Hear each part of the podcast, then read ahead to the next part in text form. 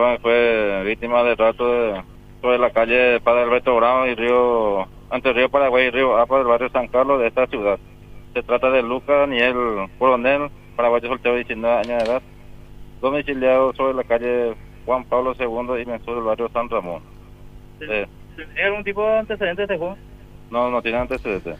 Sí, ellos estaban trabajando en un lavadero y estaban llevando un vehículo a, a su cliente y él está de su compañero se en la motocicleta y al alcanzar la dirección mencionada y fue interceptado por un vehículo de la Fiat eh, automóvil marca Fiat tipo Uno Way color blanco de cuatro puertas de, donde se encontraban dos personas armadas con una arma de fuego y uno de ellos se bajó e intimó a la víctima y alzó a la fuerza y se llevan las fugas con paradero desconocido. Minutos antes de un hecho de homicidio, esto sucede, comisario.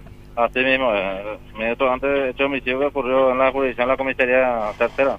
Exacto, algunas cámaras de circuito cerrados, algo que pueda eh, dar para que se tengan mayores datos. Esta, en esa cuadra no hay, hay a dos cuadras, una cuadra del lugar y un supermercado. Ahí vamos a ir a hablar con la gente de supermercado a ver si nos proporcionan un dato respecto a eso.